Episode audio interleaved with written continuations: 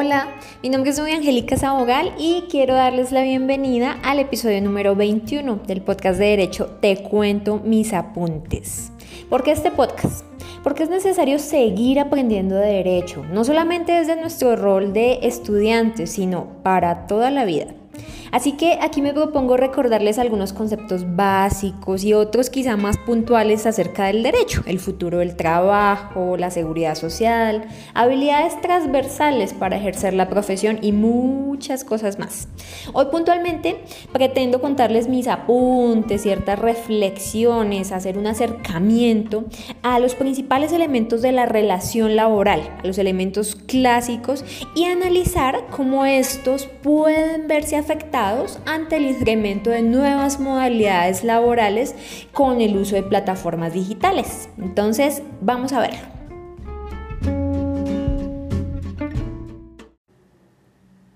En la mayoría de legislaciones de, de, habla hispana, la relación laboral tiene unos elementos característicos y similares, que son, digamos que a grandes rasgos, los siguientes.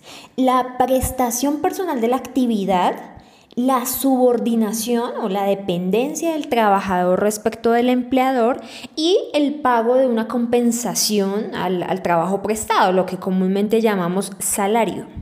Entonces, en cuanto a la prestación personal de la actividad, esta característica hace referencia a la prestación material efectiva de un servicio personal, significa que debe ser prestado directamente por el trabajador, no a través de un tercero. Yo no puedo, por ejemplo, enviar a mi hermana a, mi trabajo cuando tenga pereza de ir, tengo que ser yo quien presta este servicio. Y esta actividad puede ser intelectual o técnica, manual.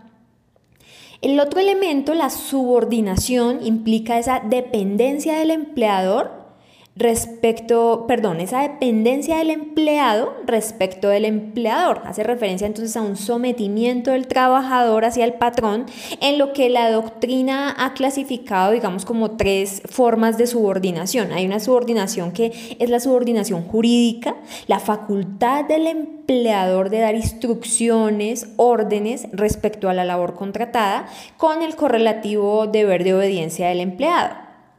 Hay una subordinación de tipo económico que hace referencia cuando el trabajador incluso queda eh, excluido de los riesgos de la empresa, o sea, uno va a trabajar a la empresa, pero si la empresa quiebra, pues eso es, eso es asunto del empleador, ¿verdad? Del empresario, y únicamente uno debe cumplir con realizar su trabajo personal y pues va a recibir la remuneración correspondiente.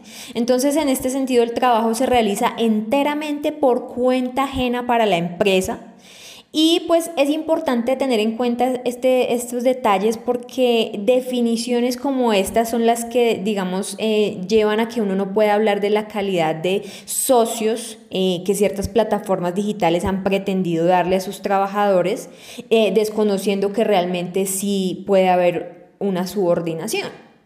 Ya lo vamos a ver más adelante.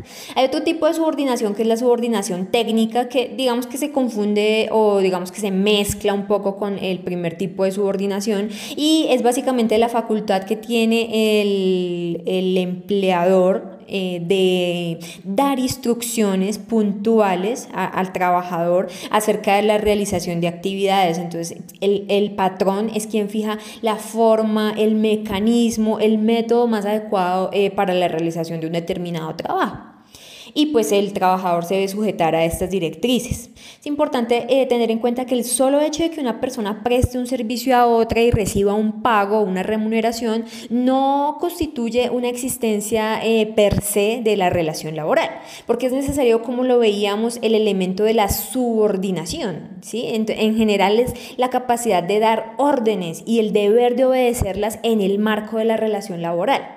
Entonces, este elemento es, digamos, muy distintivo eh, del, del, contrato laboral y, e incluso permite presumir la existencia de una relación laboral en comparación a otros contratos como el de prestación de servicios profesionales. Digamos que además de prestación personal del servicio, subordinación y salario, también hay otros elementos transversales que caracterizan a la relación laboral como la conocemos hoy en día, pero pues estos podrían ser de objeto de eh, adaptación, de flexibilización. Estamos hablando de una jornada laboral preacordada, en la mayoría de, los, de los, las relaciones laborales se caracteriza por esto, un lugar fijo en el cual se prestan las tareas, uno va a la fábrica, va a la oficina, una estructura determinada, con eh, una estructura organizacional, con patrones, con gerentes, empleados, puestos de desempeño, con habilidades, con roles al interior de la organización. Esta estructura puede ser replanteada en virtud de la economía digital, ya lo vamos a ver. Entonces, la relación laboral no es exactamente lo mismo que el contrato laboral.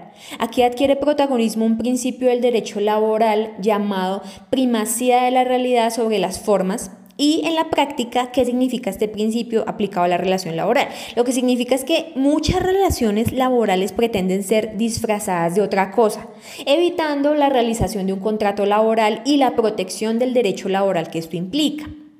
Entonces, Generalmente la litigiosidad en este tema se encamina siempre a declarar la existencia de relación laboral. Así la presencia de los elementos de, la relación laboral presumen esta relación aun cuando la misma no se encuentre formalizada por escrito en un contrato. Además de este contrato laboral, para reglamentar la prestación de un servicio, en eh, la legislación colombiana, por ejemplo, tenemos eh, la ley 80 de 1993, en las que también por vía jurisprudencial eh, la Corte Constitucional en sentencias como por ejemplo la C154 de 1997 ha establecido, digamos, elementos puntuales del contrato de prestación de servicios para diferenciarlo del contrato laboral y rescato los siguientes.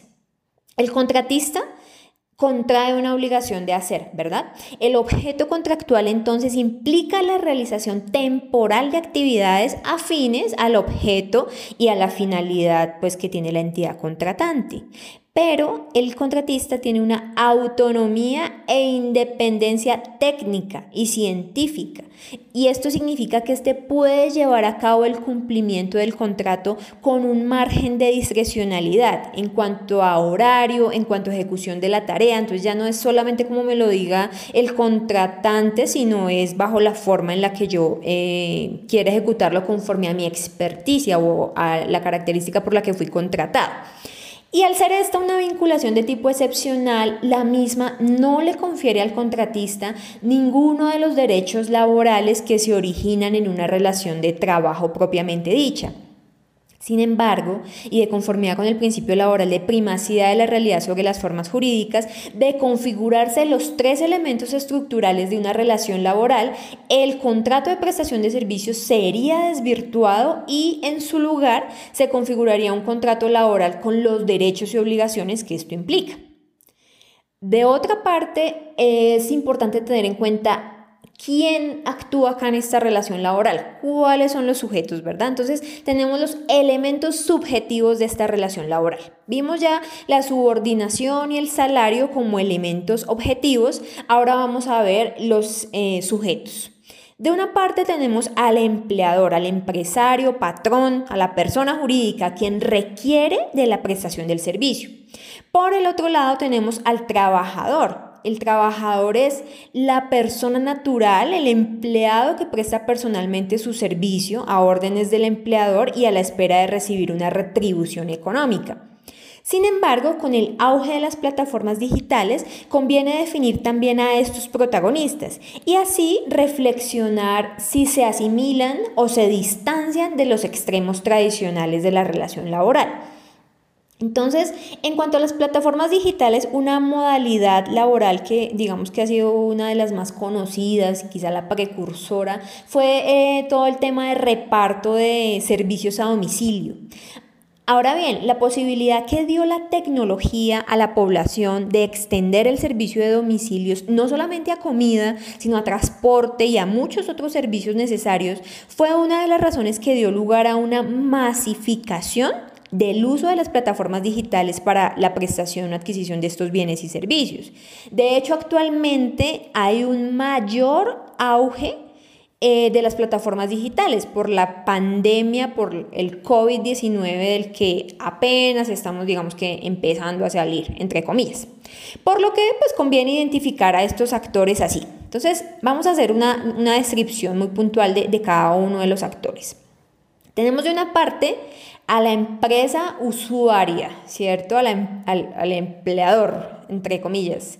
Entonces, los empresarios, pues digamos que se han servido de la tecnología, la han puesto al servicio de sus industrias a través del ofrecimiento de bienes y servicios prestados directamente por la empresa o a través de un tercero que personaliza y ejecuta la labor. En virtud de un fenómeno eh, como la geolocalización y la necesidad de brindar respuesta inmediata y eficaz a las necesidades de los clientes, las empresas han empezado a usar Internet como una herramienta principal de su negocio a través de las plataformas digitales. ¿Qué son las plataformas digitales? Una de las formas más comunes de evolución de lo que anteriormente se denominaba empresa o empleador. La plataforma digital les permite a los empresarios deslocalizar, externalizar los servicios que quieren prestar a través de la contratación de empleados freelancer o independientes. Inicialmente lo hacen de esta manera para en últimas ofrecer una plataforma en la que quien necesita el servicio es conectado con el proveedor del servicio, con quien lo tiene, ¿cierto?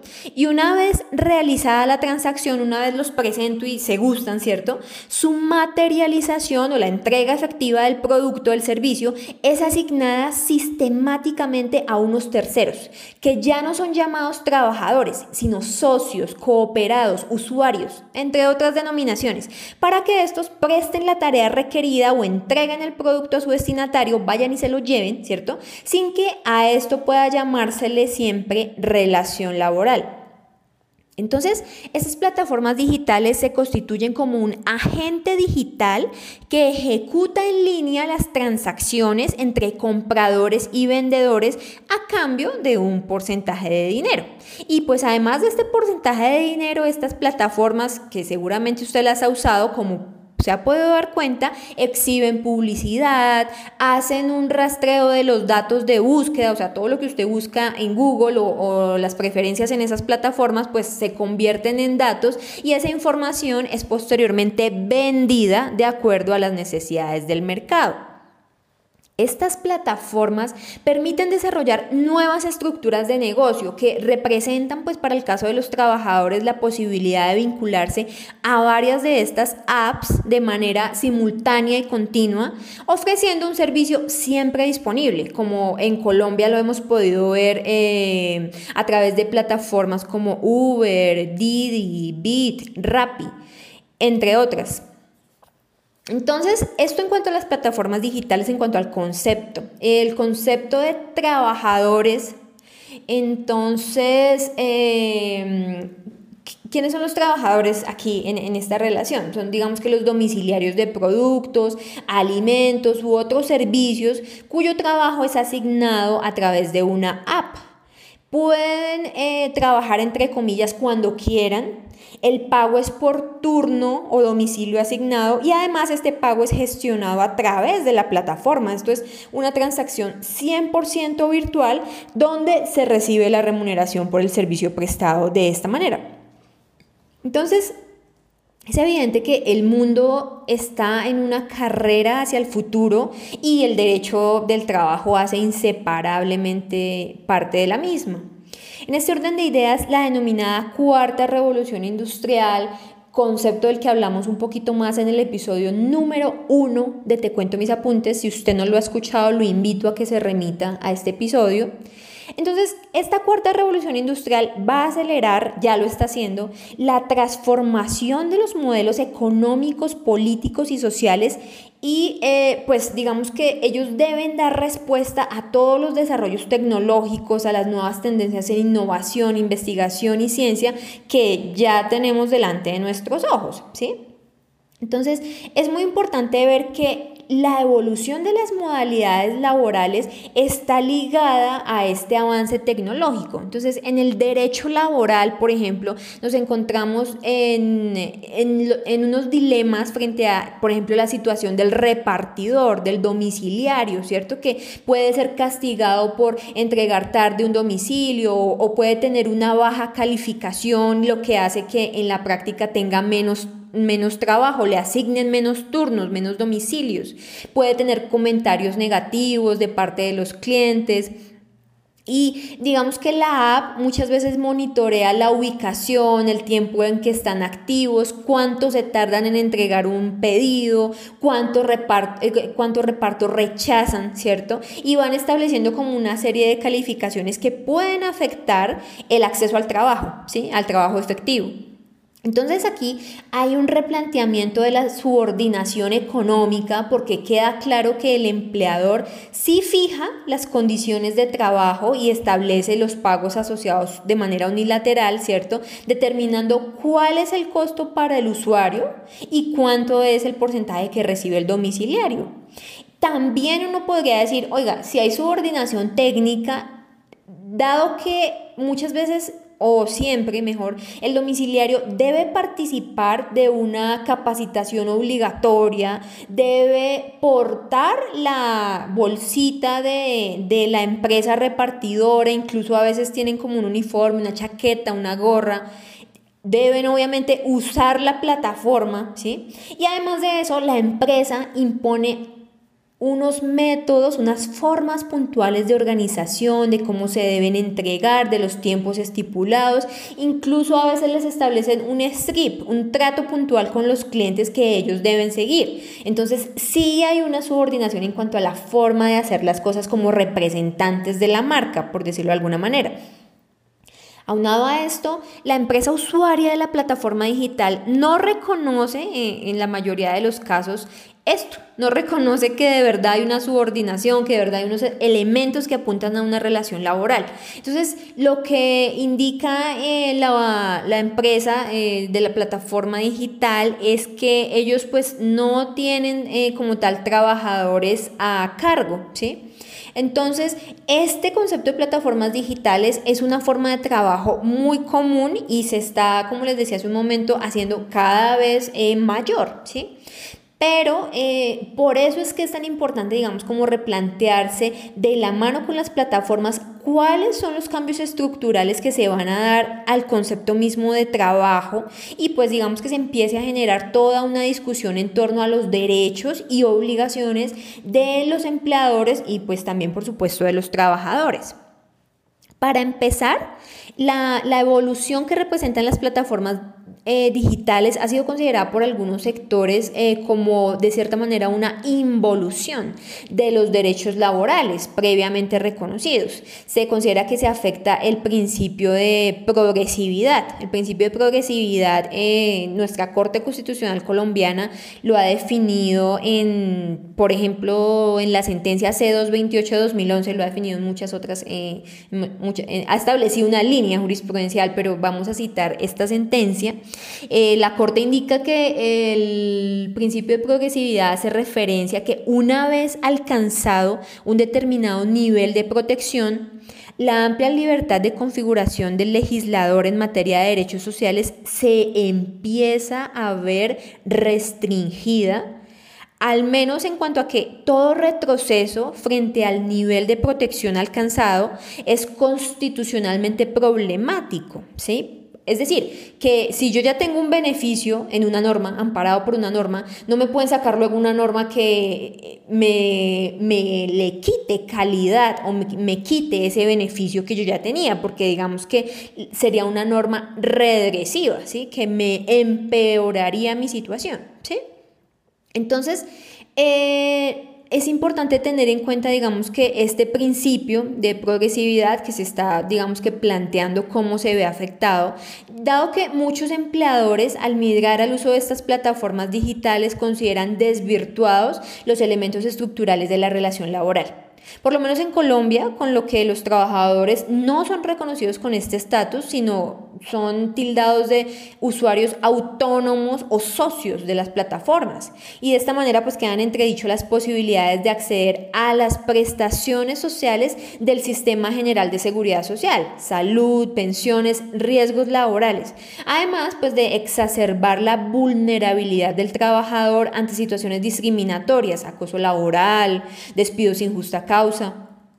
Entonces, el futuro del trabajo se enfrenta a la virtualización del trabajo contratado, a la tercerización, a la flexibilidad laboral, entre otras figuras de las que se ha empezado a, hacer mucho ruido últimamente. Y pues esto trae consigo la prestación del servicio en medio tiempo, por horas, sin necesidad de una presencia física del trabajador en muchos casos.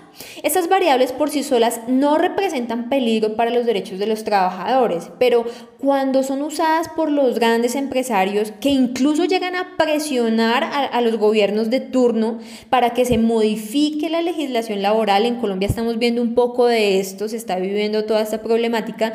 Generalmente estas flexibilizaciones perdón, pueden terminar encaminadas a favorecer más a los empresarios que a los trabajadores y por eso es que hay que estar muy pendiente y pues tener mucho cuidado con lo que vaya a suceder en materia legislativa también. Entonces, la pugna actual y futura entre, de una parte, los empresarios que usan las apps para ofrecer servicios y adquirir mano de obra, o sea, los trabajadores, y pues de otra parte, como tal, estos trabajadores, los autónomos, los socios, los usuarios, colaboradores, como, como han sido llamados, se concentra entonces en determinar la existencia o no de una relación laboral y todos los derechos y garantías que esta relación implica. Lo anterior, sin perjuicio de que esta atípica forma de trabajo se desarrolle pues con la intermediación de o con la con una plataforma digital que se vuelve como tan protagonista en esta relación, ¿verdad? Entonces, hay organizaciones sindicales de domiciliarios, hay una que es muy conocida en España, que es Readers por Derechos, y ellos, digamos que han logrado eh, varias eh, mejoras y varios eh, reconocimientos por parte de la justicia española para que la relación laboral sea considerada, digamos, en, en todas las plataformas digitales que, que, actualmente están vigentes en países como España, ¿sí? Entonces, pues quiero mencionarles muy brevemente que ya, digamos que se están empezando a establecer líneas jurisprudenciales en estos países Igual es un tema como muy reciente para la justicia, el tema pues de las plataformas, pero ya ha, habido decisiones como por ejemplo una decisión en sentencia 188 de 2019 en la cual el juzgado de lo social número 19 de Madrid estableció, hizo un análisis de las condiciones de laboralidad y eh, determinó que, eh, por ejemplo, en el caso de España, eh, para la empresa Delibero, la empresa no podía, digamos que, desconocer la existencia de relación laboral, ya que realmente los trabajadores estaban haciendo prestación de una actividad personal y ellos lo que estaban haciendo era la prestación de un servicio de transporte, pero no, eh, pero dependían directamente de la app, entonces no se podría hablar de que ellos fueran socios o de que fueran autónomos. De, de estas discusiones es que nace lo que hemos escuchado siempre como el tema de los falsos autónomos. Entonces, eh, también ellos reiteraban lo que les mencionaba hace un ratico de que una vez que se acepta el pedido, o sea, que el domiciliario dice, listo, voy a, voy a hacer este, este pedido, voy a llevarlo, eh, ya no es como que, ah, pero yo lo llevo más tarde, en dos horas, no, o sea, sino que a partir de ese momento se tiene que atender de acuerdo con eh, las formas puntuales que haya establecido la empresa, la, la app, ¿sí? Y no, no, él, no, él no puede tener autonomía de decir, no, listo, yo tomo el pedido, pero lo hago mañana, o voy sin el uniforme, o voy sin la mochila, ¿sí? Sino que se debe sujetar y esos elementos poco a poco el juez los ha empezado a reconocer como determinantes de una relación laboral.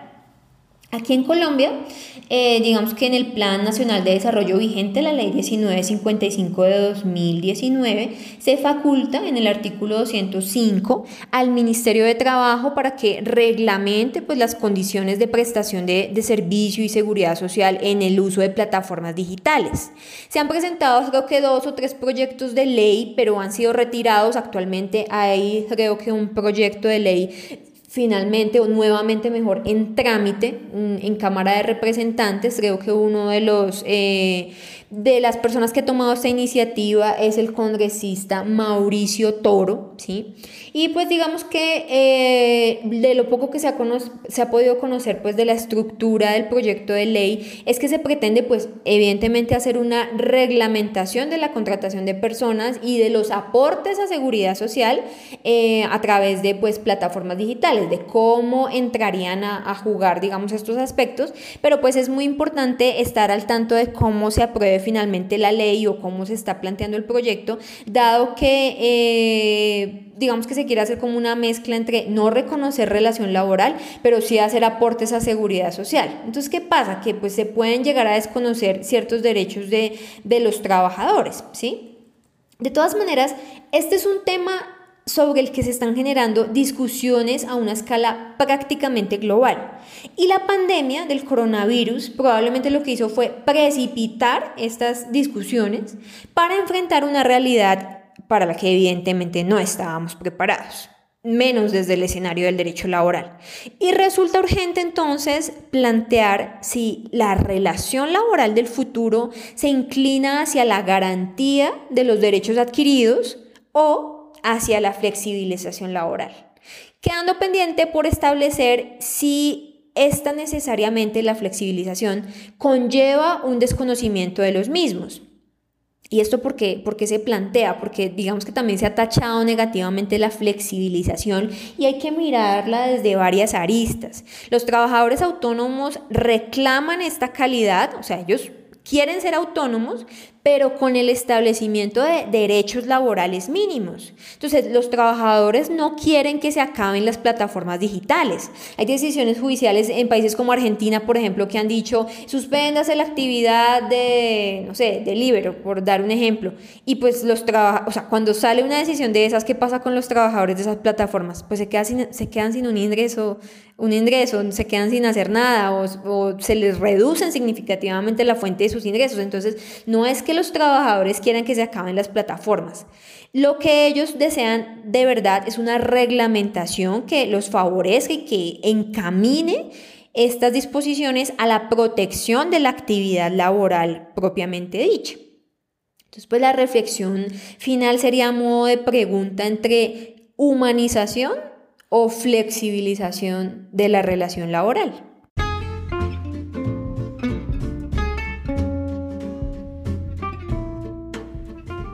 Bueno, hasta aquí, hasta aquí este episodio de Te cuento mis apuntes de derecho.